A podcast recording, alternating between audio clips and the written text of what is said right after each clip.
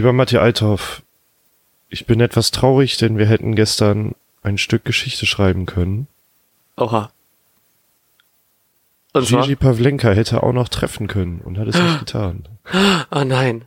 Oh nein, oh nein, oh nein. Ja, das war, ähm, das war tatsächlich das einzige kleine Wermutströpfchen, was ich an diesem 1 zu 1 äh, Treffer bemängeln kann. Das war sehr knapp. Aber erstmal, ähm, hallo.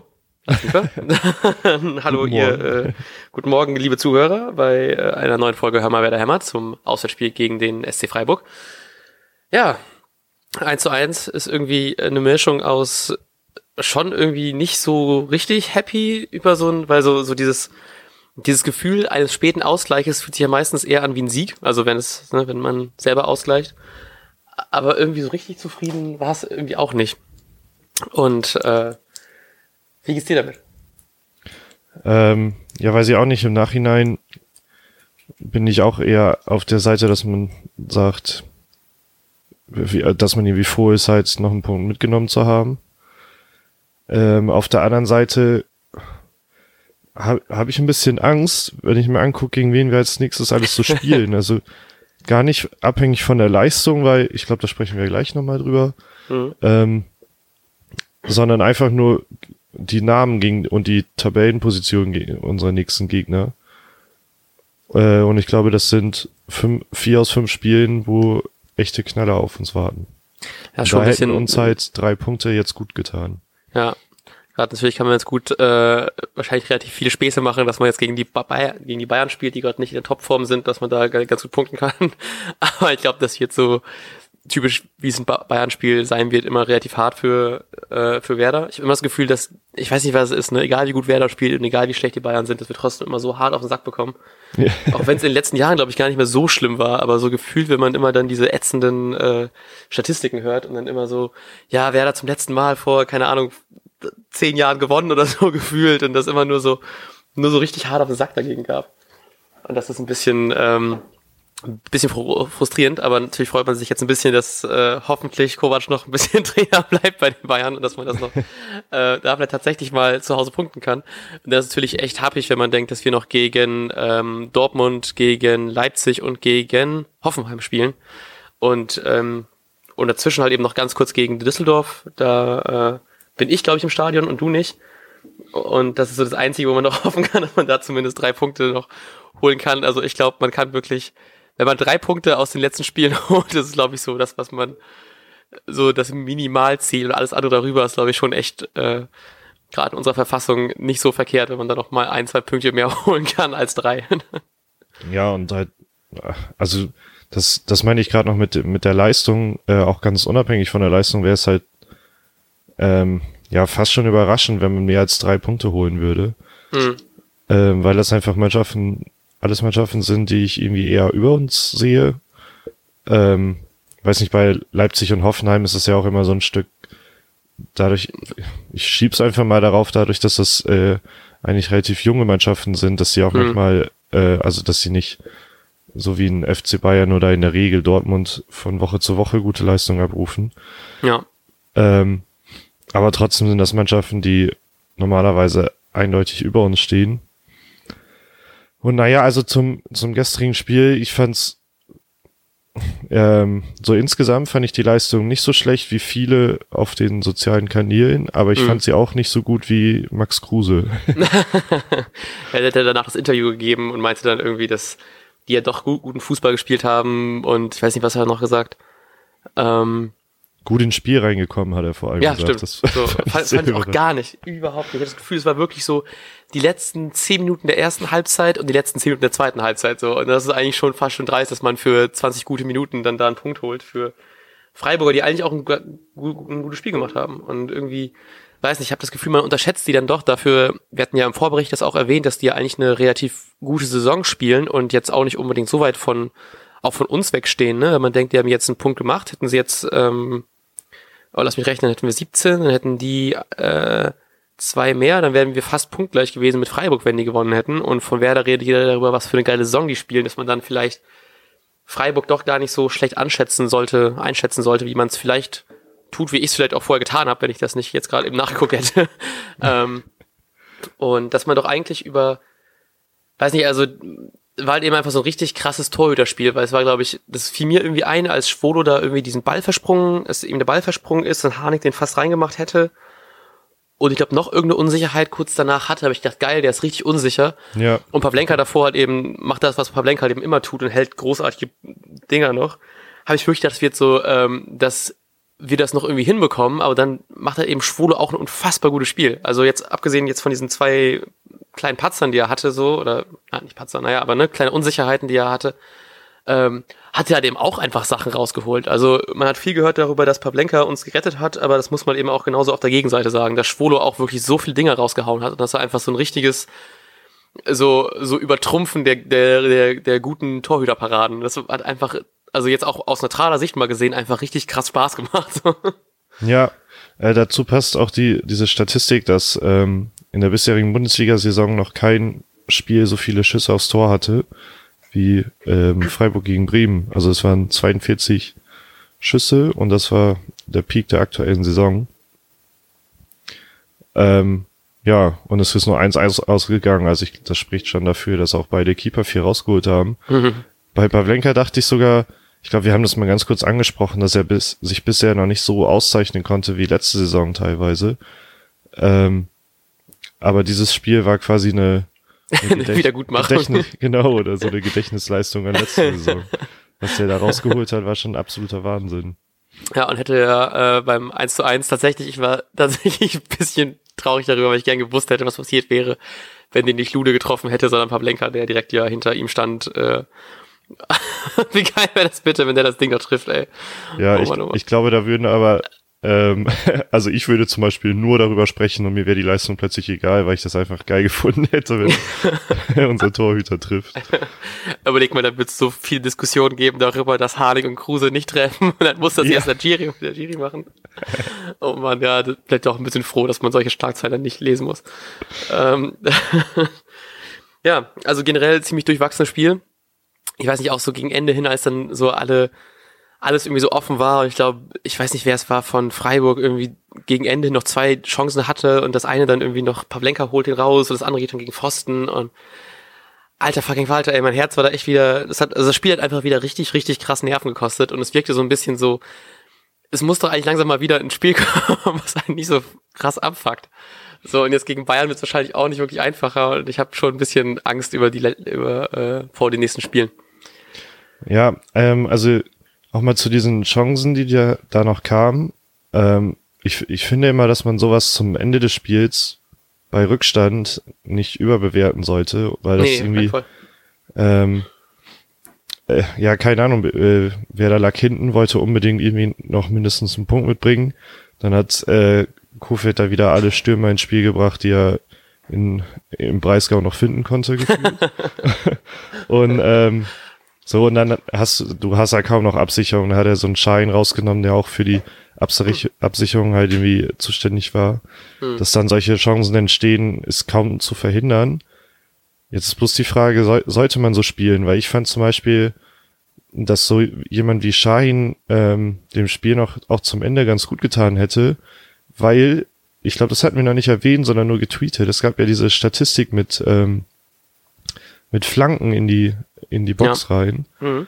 Und da, ähm, wie war das? Wer da der meisten Flanken mit der wenigsten Ausbeute? Oder? Genau, also irgendwie Bayern und äh, Bayern und Bremen haben beide, glaube ich, die meisten Flanken mit den wenigsten oder ich, ich, wenn du erzählst, suche ich das mal raus. Ich weiß noch nicht, wo wir das haben. Das haben wir, haben wir getweetet, ne? Oder so? Ja, genau, haben wir einmal kurz retweetet, dass wir halt äh, mit mit den Bayern auf Augenhöhe sind. ähm, naja, auf jeden Fall, das hat mich wieder gestört zum Ende hin, weil es diese typische Brechstange ist, einfach nur lange Flanken in den Strafraum und weiß nicht, so viel, äh, ich meine, das, das Tor ist am Ende nach einer Ecke gefallen und so und so richtige Chancen hatten wir nicht, bis auf nur in der Nachspielzeit gefühlt. Mhm. Und das, das hat mich dann wieder ein bisschen gestört, weil uns dadurch, dass Shai nicht mehr im Spiel war, hat uns jemand gefehlt, der mir aus dem Mittelfeld heraus mal ähm, eine coole kann. Idee hat und auch den ja. Ball verlangt und, und nach vorne spielen will. Ja, und dann überspringt man das Ganze und das wird dann nicht spielerisch gelöst, sondern es ist halt so die, die Brechstange irgendwie, das, äh, so ein bisschen Glück, ne? Die Flanke geht rein und dann ist die Wahrscheinlichkeit relativ hoch, dass da irgendein Stürmer steht, wenn wir alle Stürmer vorne drin haben. ja. Also die, ähm, die Statistik ist, dass ähm, die Bayern und Werder haben beide im Flanken aus dem Spiel, ist wahrscheinlich der Durchschnittswert aus den letzten Spielen, sind 158 jeweils, ähm, haben damit die meisten Flanken und ähm, aber Tabellen erster und zweiter, Dortmund und Gladbach, haben jeweils nur 80 beziehungsweise 81 Flanken. Ja. Also sagt halt eben nicht direkt aus über, also nicht sofort über die Effektivität aus, aber halt eben, dass dann Dortmund und Gladbach wahrscheinlich sowas, also die Tore, die sie halt eben schießen, wahrscheinlich eher spielerisch lösen, als einfach reingeflanke und hoffe, dass es irgendwie dann da halt eben der Kopf von Pizarro steht oder so. Und das ist, ähm, also hätte ich auch so gesehen. Ich hätte halt, also macht schon irgendwie Sinn, dann jemanden defensiveren rauszunehmen. Und gerade weil man, glaube ich, ein Doppelwechsel war mit Harnik auch noch und Nuri, also Nuri Schein und ähm, dafür kamen dann ja zwei Stürmer rein. Ich habe es gerade nicht genau im Kopf, während ich es erzähle. Ähm, also es macht ja irgendwie schon Sinn, jemanden defensiven, also defensiveren rauszunehmen als jetzt einen anderen Stürmer, aber was du schon meintest, ist halt eben dieses, dass es halt eben eine Flanke regelt, die hoffentlich irgendwie reingeht. Das ist halt eben jetzt nicht unbedingt, wäre das super Stärke, jetzt über Flankentore zu machen. Und dann wäre es einfach geiler, jemanden zu haben, der halt eben, wie jetzt Shahin vielleicht einfach die, die Lücke sieht und dann halt eben den einen guten öffnenden Pass spielt, der dann das Ding reinmacht. Und das wirkt ja alles, ich hatte halt eben wirklich so ein bisschen Angst, dass man sich einfach nur so im Weg vorne steht, ne? Und dann ist die ganze Box mhm. vorne zu und dann schießt sich noch irgendjemand an oder so dämlich, ich weiß es nicht, aber irgendwie. Ich würde mich halt eben freuen, wenn man sowas, so eine, so einen Rückstand halt eben nicht mit fünf, sechs Stürmern vorne lösen muss, sondern dass irgendwie man das wirklich einfach spielerisch lösen kann. Und das wäre halt eben irgendwie cool, wenn man so in so einer, so einer, in so einer Lage halt eben wäre. Wenn man jetzt einfach jemanden hätte wie ein Kruse, der vielleicht wieder einfach mal einen genialen Pass spielt, wie er es halt eben so letzte Saison gut getan hat. Oder irgendwie so, ich weiß nicht, ich erinnere noch immer an dieses Ding aus dem Pokal, was so dieses, dieses, ähm, dieses Tor von Bargfrede war es, glaube ich, wo er auch irgendwie ja.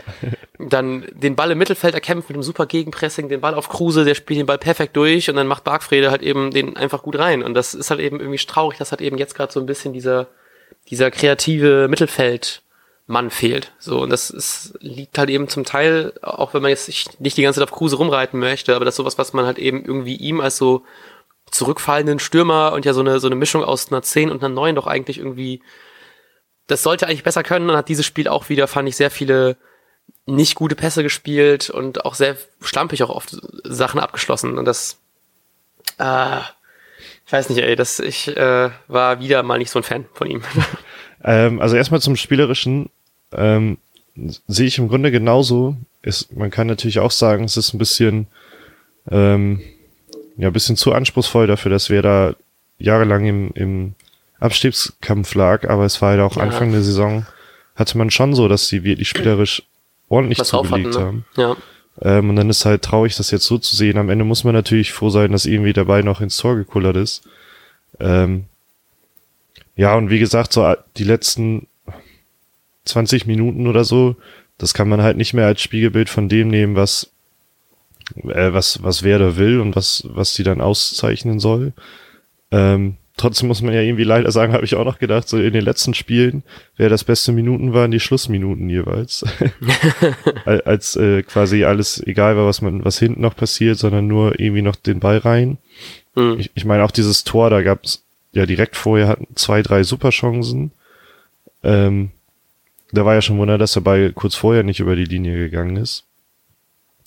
Äh, und ja, und dann zu Kruse fand ich übrigens auch erstmal gut, dass er sich so schroff gegen ähm, diese ganzen Vorwürfe bezüglich seiner Fitness mhm. gewehrt hat.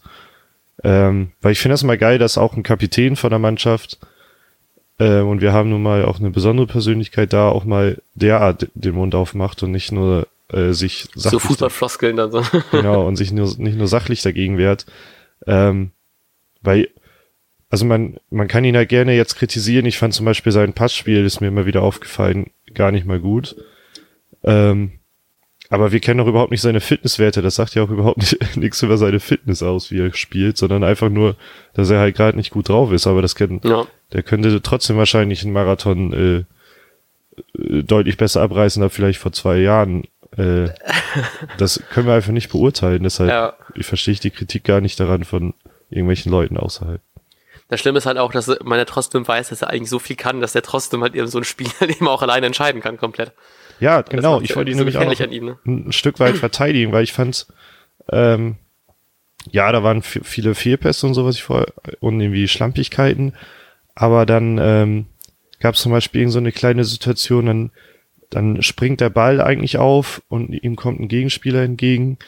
Ähm, und vermutlich würde jeder normal in Anführungsstrichen äh, Spieler den Ball irgendwie Richtung Box schlagen und er setzt den äh, Fuß einfach ganz ruhig drauf und schiebt den Ball dann zurück auf den Abwehrspieler, so der daneben steht. Mhm. Da würde ich behaupten, dass die meisten Spieler das von uns nicht können. Genauso bei dieser riesen 130-prozentigen von Klasen nach äh, Traumverlage von Jojo Eggestein äh, spielt mhm. auch einen Pass, den wahrscheinlich nicht jeder so genau äh, ja. so in Lauf spielen kann.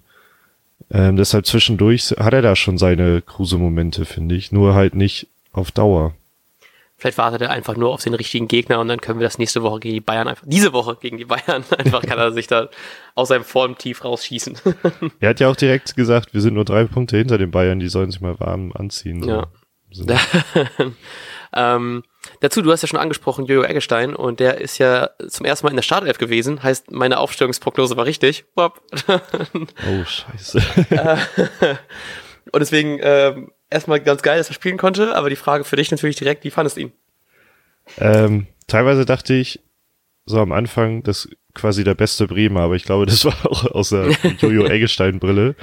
Ähm, trotzdem hat er sich bemüht, also ganz am Anfang lief ja sowieso gar nichts zusammen. Ähm, ja. Da fand ich Freiburg auch überraschend stark, also im Pressing und so, da habe ich gar nicht mit gerechnet. Ähm, aber als dann auch auf Raute umgestellt wurde und so, hatte ich schon das Gefühl, dass er der aktive Part vorne war. Und zum Beispiel diese, da, die Flanke bei Glasens Chance, äh, die war ja mal wieder astrein, was der, ja. was der für eine Ruhe dann im Strafraum hat. Und ich glaube, ich habe schon mal gesagt, mit seinen jungen Jahren nimmt er den Kopf hoch und spielt den Butterweich da auf, genau mhm. auf den Kopf. Das war die perfekteste Flanke, da muss man halt Klasen wirklich den Vorwurf machen, dass er den nicht reinköpft. Äh, also, ey, ich hab Bock, dass Eggestein gegen die Bayern wieder dabei ist. ich fand also, man hat auch gemerkt, so die ersten paar Minuten waren auf jeden Fall viele Verunsicherungen dabei. Ich glaube, er hat da noch mehr auf rechts gespielt und irgendwann ist auf die linke Seite gewechselt und dann war er einfach viel, viel ruhiger, viel effektiver und das war auch wieder dieses Ding, was, glaube ich, beim, ich weiß nicht, welches Spiel es war davor, aber irgendwann gab es wieder die Situation, dass äh, Jojo am, an der, an der, äh, an der Ecke da ungefähr war. Und anstatt den Ball, wie sonst so fast schon, wer da typisch ist, einfach reinzuflanken, ist er wirklich nochmal die paar Meter gegangen, um mehr in die Box reinzugehen. Und das hat er dieses Mal auch wieder gemacht. Also nicht so überhastet, sondern wirklich noch gewartet und dann diesen butterweichen Ball da reingespielt. Ey, und das Klasen, den ich macht, oh Mann, oh Mann. Und irgendwie kurz danach auch wieder eine Chance von Klasen, auch nicht gemacht ah, das Junge soll sich mal belohnen dafür. also macht auf jeden Fall unfassbar Spaß und ich freue mich jetzt, dass er das auch wirklich ähm, das Vertrauen von Kowald hat und es aufgestellt wurde und auch das irgendwie umsetzen konnte und einfach zeigen konnte, ich habe das verdient irgendwie und ähm, das war kein Fehler, mich aufzustellen, weil ich meine, hätte äh, Klaassen das Ding gemacht, wäre es natürlich einfach so 99 Prozent das Tor auf ihn gegangen ungefähr. Ja. Und ich hoffe halt eben, dass er das jetzt irgendwie weiterhin so durchziehen kann. Und jetzt hat man auch irgendwie gesehen, dann wurden ja der eigentlich sonst am Anfang der Saison Stammspieler Osako eingewechselt, der immer noch ein bisschen im Formtief drin war, jetzt auch nicht wirklich überragend war. Also hatte, glaube ich, ein paar gute Sachen gemacht, aber jetzt auch nicht so super auffällig. Und dann hoffe ich einfach, dass vielleicht jetzt auch gegen die Bayern er weiterhin die Chance hat, das einfach nochmal zu zeigen, dass er doch eigentlich ein super Talent ist und das irgendwie zeigen kann. Das wäre nice. Ja, was mich äh, zum Beispiel tatsächlich überrascht hat, ähm, also so überrascht nicht, aber ich meine, über Harnik haben wir auch äh, für unsere Verhältnisse schon geschimpft äh, in den letzten Spielen. ähm, aber ich finde, es hat funktioniert mit Harnik als, als Zielstürmer und das, es gab mhm. schon irgendein Spiel, wo ich das glaube ich auch gesagt habe, dass mir das irgendwie gefallen hat und äh, auch jetzt hat mir, äh, also ich meine, Haniks größte Chancen waren gegen nicht unbedingt auf sein Konto, sondern einmal auf Schwolo und einmal auf Schwolos Abklatscher, also doppelt quasi, und den guten ja. Schuss von, von Klasen oder so, ich weiß nicht mehr. Ähm, aber es hat mir, es hat mir dafür, dass gar nicht so viel zusammenlief am Anfang, hat mir das echt gut gefallen mit, mit Harnik als richtigen Zielstürmer vorne und ähm, der halt die, die Bälle abgefangen und ähm, also quasi vorne abgefangen, gehalten und weitergeleitet hat. Ja.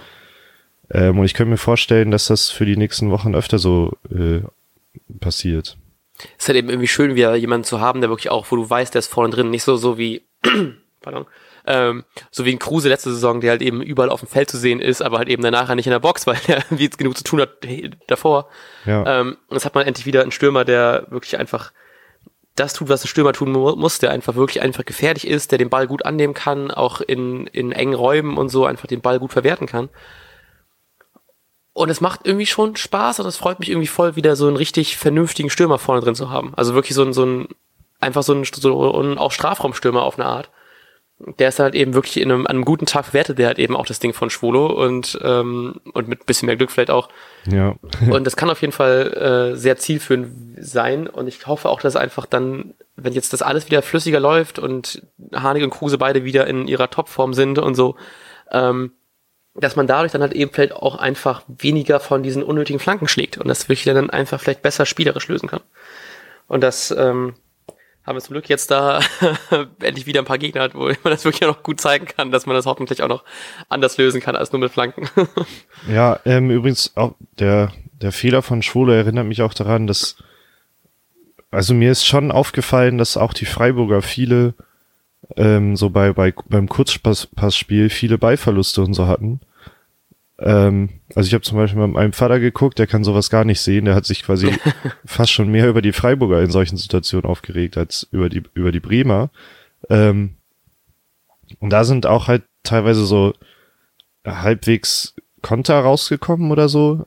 Die, aber ich glaube, dass solche solche Ballverluste in einem Gegner wie äh, die uns bevorstehen normalerweise nicht passieren. Mhm.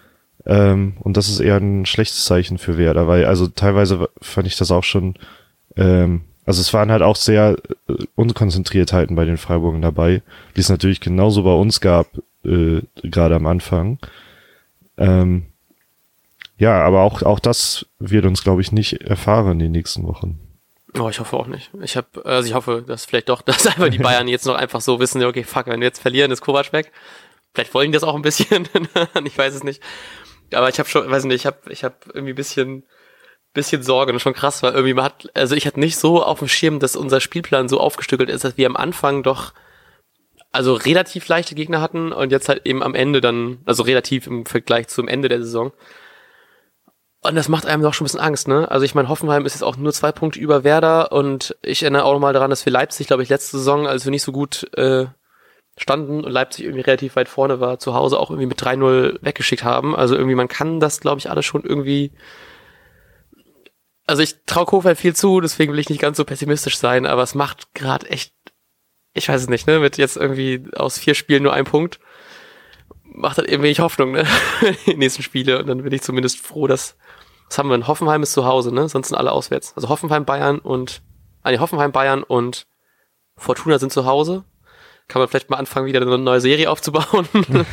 mal eine positive, nicht zwei, nicht drei Niederlagen in Folge. Eieiei, und dann schöner Jahresabschluss noch na, nach Leipzig. Passiert keinen Spaß. Also ja, wie, am Anfang der Saison hat man sich halt sehr darüber gefreut, dass ähm, man nicht so ein krasses Auftaktprogramm hat. Mhm. Ähm, und jetzt halt gerade ein bisschen blöd, weil man, weil so diese diese drei Niederlagen reinkam und mhm. ähm, jetzt die Top-Gegner erst. Also ich meine, was heißt erst? Ich glaube, mit Gladbach hatten wir, ich habe mir gestern das Gladbach-Spiel angeguckt, äh, was die zusammen bekommen, ist einfach absoluter Wahnsinn. Da muss äh, ja. Dortmund schon durchhalten, damit Gladbach da nicht noch rankommt. Ähm, und ich, mit Leverkusen haben wir im Grunde ja auch eine, schon einen starken Gegner gehabt, der, und die beiden gehörten ja auch zu dieser mhm. Nieder Niederlagenserie, wie es die Medien dann gerne nennen.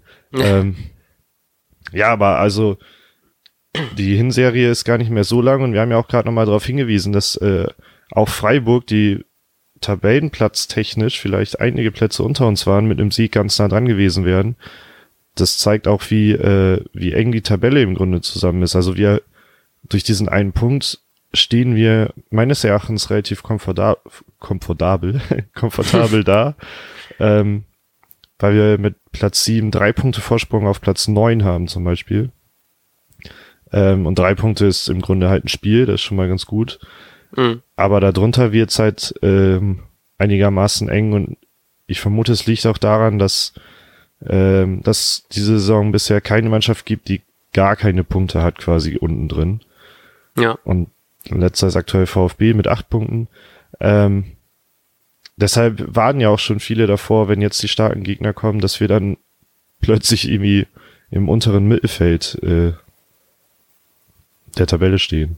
Ja, ich gucke gerade ein bisschen auf die, auf die vergangenen Spiele und irgendwie hatte ich das Gefühl, so, man steht relativ weit oben, war zwischenzeitlich mal irgendwie Zweiter über eine Nacht oder so und ähm, und es wirkte alles irgendwie souveräner und dann guckst du irgendwie doch drauf, denkst, ja, okay, wir haben gegen Stuttgart 2-1 verloren, wir haben ähm, gegen Nürnberg und gegen Hannover, die beide auch keine Top-Saisons spielen, nur 1-1 gespielt. Aber dagegen steht halt eben auch sowas wie gegen Schalke 2-0 zu gewinnen, das auch irgendwie ein krasses Spiel war und dann halt eben auch gegen Frankfurt, die wir auch zum Glück in einer, glaube ich, noch relativ schlechten Phase der Saison erwischt haben. Das war dieses Ding, wo, glaube ich, Rashica irgendwie kurz vorher noch äh, kurz vor Ende des Spiels getroffen hat. Und ähm, dann sind halt eben aber auch solche Sachen, dass man halt eben irgendwie gegen Mainz verliert und dann halt eben so auch so üble Niederlagen wie gegen Leverkusen und gegen Gladbach noch dazu kassiert. Also irgendwie ist es doch eine vielleicht durchwachsenere Saison als die Tabelle ist gerade irgendwie und meine mein Gedanke, dass die Vergangenheit so richtig, also die letzte, die vergangene diese Saison, die letzten Spiele dieser Saison so unfassbar gut liefen, aber vielleicht ist doch ein bisschen durchwachsener, als ich mir doch irgendwie gedacht habe. das macht mir irgendwie ah, vielleicht würde ich mir einfach zu zum Nikolaus schon mal einfach mehr Punkte geben. ähm, was mir ein bisschen Mut macht, dass ich, habe ich glaube ich auch schon mal gesagt, irgendwie, dass ich manchmal das Gefühl habe, wer da passt sich immer dem Gegner ein bisschen an. Mhm. Also was die Spielleistung angeht. Ähm, naja, und vielleicht passiert uns das ja auch gegen, ähm, also gegen Bayern, die Leistung möchte man ja jetzt nicht annehmen. aber aber äh, ich glaube, gegen die, gerade gegen die besseren Gegner oder ich meine, ob nun Bayern oder Fortuna Düsseldorf, die stehen auch auf demselben Level. Also, dass man irgendwie da ähm, das, äh, das mitnehmen, wenn ein guter Gegner vor allem steht, dass dadurch automatisch schon konzentrierter gespielt wird und natürlich, ich glaube, das hat Kruse auch ein bisschen angedeutet, natürlich ist man mega motiviert, wenn schwächende Bayern vor einem stehen. Ähm, und vielleicht reißt man da aus dem Nichts, also was heißt aus dem Nichts, aber vielleicht reißt man da auch einfach äh, eine gute Leistung ab plötzlich, ja. der wir bisher noch gar nicht rechnen konnten. Ich hoffe einfach so, dass wir einfach nur zumindest einen Punkt machen, damit man nicht auffällt, diese ganzen keine Punkte mehr seit was auch immer Statistiken immer wieder auffahren kann. Also mich kostet das einfach jedes Mal so an, weil es immer wieder einfach die gleichen Statistiken sind, die jedes Jahr wieder neu rausgekramt werden. Ja. Ah, deswegen einfach jetzt Kopf hoch und zusammenreißen und das Beste aus dem Spiel mitnehmen. Ich glaube, Kofeld ist da auch irgendwie, wird er bestimmt noch mal was gut daraus, daraus analysieren.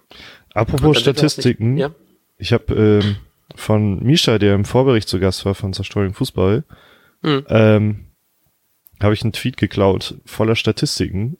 Oh, geil. Und, und die sind, äh, und, oder das Ganze ist relativ beeindruckend und würde für ein ziemlich gutes Fußballspiel stehen. Ich meine, es war ja auch unterhaltsam in meinen Augen. Also ich fand es ja. gar nicht so, so ätzend zu gucken. Ähm, zum Beispiel beide Mannschaften mit fast 125 Kilometern Laufleistung.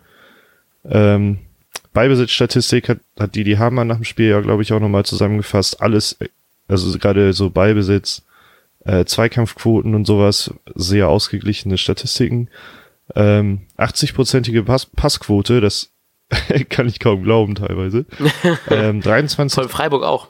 Ich gucke gerade bei Google Statistiken, ist 81 für Werder und äh, 79 für Freiburg. Ja, das ist so das widerspricht dem, was ich vorhin gesagt habe, äh, aber vielleicht waren diese 20 Prozent ja immer gravierend. ja, ähm, 23 zu 19 Torschüssen und lediglich 18 Fouls, was halt ähm, gar nicht mal so viel ist. Ähm, genau, Mischa hat das auch nochmal verglichen mit dem letzten Spiel gegen Freiburg. Da erinnere ich mich auch dran, dass das relativ äh, hart geführtes Spiel war. Da gab es nämlich zum Beispiel 29 Fouls. Mhm. Ähm, und nur 7 zu 9 Torschüsse. Ja, genau. Auch lächerlich wenig im Vergleich dazu. So. Also ich finde, also die Statistik, bei der würde man ausgehen, dass man ein Riesenspiel gesehen hat. Und also ich glaube, als neutraler Beobachter war es gerade, war es teilweise schon unterhaltsam, weil man, es gab schon große Torchancen. Ja. Nee, also es äh, wäre als Werder-Fan noch ein bisschen unterhaltsamer gewesen, wenn Klaassen das Ding da reingemacht hätte, aber sonst war es doch eigentlich ein, ein, ganz schönes Spiel eigentlich. Was also, mir bei Klaasen echt gut gefallen hat, dass er öfter den Abschluss aus der Distanz gesucht ja, hat. Ja, auf jeden Fall. So, da, da denke ich halt eben auch immer richtig oft noch an Eggestein, immer wenn, also an Maxi Eggestein, muss man aufpassen, welchen man nennt. ähm, dass er es einfach so fucking drauf hat, hat aus der Distanz zu schießen, dass ich mir jedes Mal, wenn er so ab so 30 Meter den Ball hat, schon denkst, ja komm, hau drauf, Junge, hau drauf. also diese, diese beiden Tore haben, diese beiden Distanztore, oder waren es drei? Ich weiß schon gar nicht mehr. Aus der Distanz haben meine Vorstellung von ihm äh, nicht gut getan. Wo wir ähm, äh, gar nicht drüber gesprochen haben, ist jetzt, dass ähm, unser Gegentor nicht aus dem Spiel gefallen ist, sondern ähm, durch einen Handelfmeter, der per ja. Videoschiri. Möchtest du kurz Stellung beziehen oder? Ähm, ich bin eigentlich ein Fan davon, aber natürlich scheiße, wenn es dann äh, der Schiri das nicht pfeift und dann der Videoschiri dann eingreift. Aber ist natürlich auch nur fair und ähm, ich hätte einfach gewünscht, dass Moisander mit seiner Erfahrung, Abgeklärtheit da besser, besser rangeht. So und ähm, schade drum, aber ich meine auch allein schon wie der Waldschmidt das Ding da in den Knick da hinten reinhaut. Respekt, der ist ja auch nur irgendwie 22 oder so und mit so einer mit so einer Coolness den Ball einfach volles Met da reinzuhauen. Respekt. ja, ich glaube, der, das war wahrscheinlich einer der besten Elfmeter der ganzen Saison. ja, auf jeden Fall. Der war schon extrem gut geschossen. Ähm, diese, zum Beispiel mein Vater als äh, alter Herr sagte, ähm, naja, der Moisander kann den Arm ja gar nicht mehr wegziehen. Also der ist ja in der Bewegung drin, aber das mhm. interessiert mhm. nach den aktuellen Regeln ja, glaube ich, gar nicht. Ne? Sobald der Arm nee, vom genau. Körper weg ist, ähm, ist das Hand. Ähm, was mich dann wieder als, äh, ich bin ja ein super fairer Sportsmann und so, äh, dass, dass er dann auch eine gelbe Karte kriegen muss. Äh, vermutlich ist das per Regelwerk auch so. Ja, ich glaube auch. Äh, Verhinderung einer Torchance oder so, glaube ich dann. Okay, noch. ja, also das weiß ich auch nicht. Das äh, hat mich ein bisschen geärgert. Ähm, und apropos gelbe Karte, Schein hat auch eine gelbe Karte. Ich weiß auch gar nicht, weil er hat sich so sehr aufgeregt. Da dachte ich erst, er hätte das wegen Meckern bekommen, aber äh, mhm. war, glaube ich, wegen dem angeblichen Foul. Mhm. Ähm, Schein hat zum Beispiel nämlich, deshalb komme ich überhaupt auf das Ganze, ähm, irgendwie wirklich mal aus 35 Metern oder so draufgeschossen. Ja. Und ich verstehe sowas einfach nicht. Ich, ich weiß nicht.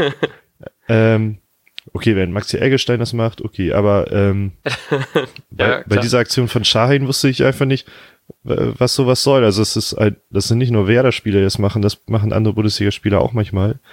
Aus einer riesigen Entfernung da drauf zu schießen. Also, ich meine, da stehen Bundesliga-Torhüter drin, das und meistens noch eine Bundesliga-Abwehr dazwischen, genau, so, ja. auch nochmal dazwischen kommen kann.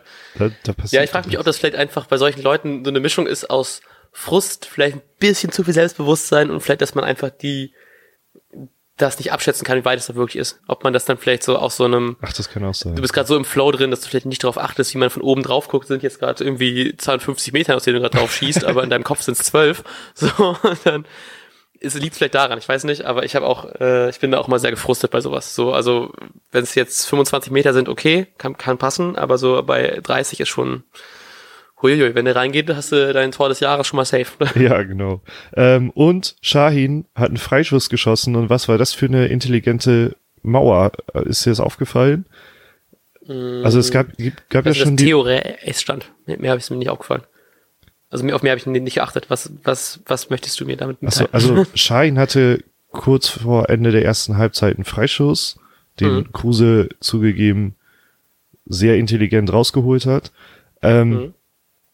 Um das nett zu formulieren, also in meinen Augen war das jetzt nicht so, dass, ich weiß nicht, ob man da faul pfeifen muss, ist ja auch egal. Wir hatten einen Freischuss bei einer, von einer guten Position aus. Ähm, Schein ist angetreten.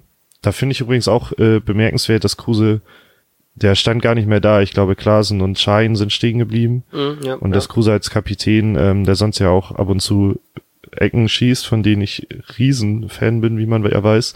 ähm, und der, also Kruse ist halt nicht stehen geblieben. Für ihn war das gar kein Thema zu schießen. Genauso hat er ja auch schon Raschi zerschießen lassen. Ist egal. Was ich sagen wollte, ähm, ein Freiburger hat sich hinter die eigentliche Mauer gestellt und ist in, im Moment des Freistoßes, in dem Moment, in dem geschossen wurde, hat er sich ähm, ja von Schein aus links zur Mauer hinzugefügt quasi. Und, Ach krass. Und hat dadurch den Ball abgewehrt. Also der Ball wäre genau da lang geflogen, wo äh, der Freiburger sich da, danach hingestellt hätte. Ach krass. Und das, das ist mir aufgefallen. ja, das fand ich derart beeindruckend. Also es gibt ja schon diese Variante, dass einer unten äh, reingrätscht. Seit der, Ja. seit der WM ist das ja wohl ein Ding. Äh, dann, da, um den Flachschuss abzufangen dann, damit die Mauer springen kann. Ähm, aber die Freiburger Variante, die hat mich extrem beeindruckt, weil es halt auch funktioniert hat. Also Äh, ach, krass. es war, der Ball wäre wirklich um die Ja, Mauer genau, so links so, rumgezirkelt ne? Ja. worden und vermutlich auch aufs Tor. Und- Also es sah aus der einen Kamerasperspektive nach, einer, nach einem guten Schuss aus. Aber es hat Hm. genau funktioniert, dass der Ball abgefangen wurde. Das war schon beeindruckend. Smart, ey. Oh Mann, oh Mann.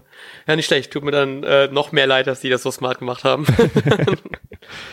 ich glaube, der Kommentator hat auch vorher erwähnt, dass ja ähm, Schein auch bei Dortmund sehr viele Freischusstore gemacht hat. Ja, Deswegen genau. war ich noch mehr gehypter und der sah halt eben auch mega gut aus, der Schuss. Aber dann sind die halt eben einfach fucking klug. So, also Respekt für diese äh, Freischusstaktik. Nicht schlecht, nicht schlecht. Ähm, ja, ich glaube, wenn du sonst nichts mehr hast, Ja, ich merke auch gerade, will ich langsam mich. Richtung äh, minimal musste ich vielleicht auch einen Zug erwischen oder so. Ja, leider. Vielleicht versuche Ja, ich ich- deshalb äh, zu überziehen, um den zu verpassen und leider nicht mehr fahren zu können. Mein Mitbewohner hat mir schon geschrieben, ob ich Kaffee will. Deswegen muss ich jetzt, der Kaffee wird Oh, kalt. alles klar, gut. Dann, ähm, wir hören voneinander wahrscheinlich am Freitag oder Samstag. Ja, genau, irgendwann dann. Irgendwann dann. Und ähm, wünschen euch eine schöne Wo Woche, einen guten Montagmorgen und bis die Woche. Freut euch auf den Nord-Süd-Gipfel. Oder was ist, hast du noch eine Statistik von denen, die du so hast? oh nee, ich, ich ignoriere die schon. Alles klar, gut, eine schöne Woche, bis dann. bis dann.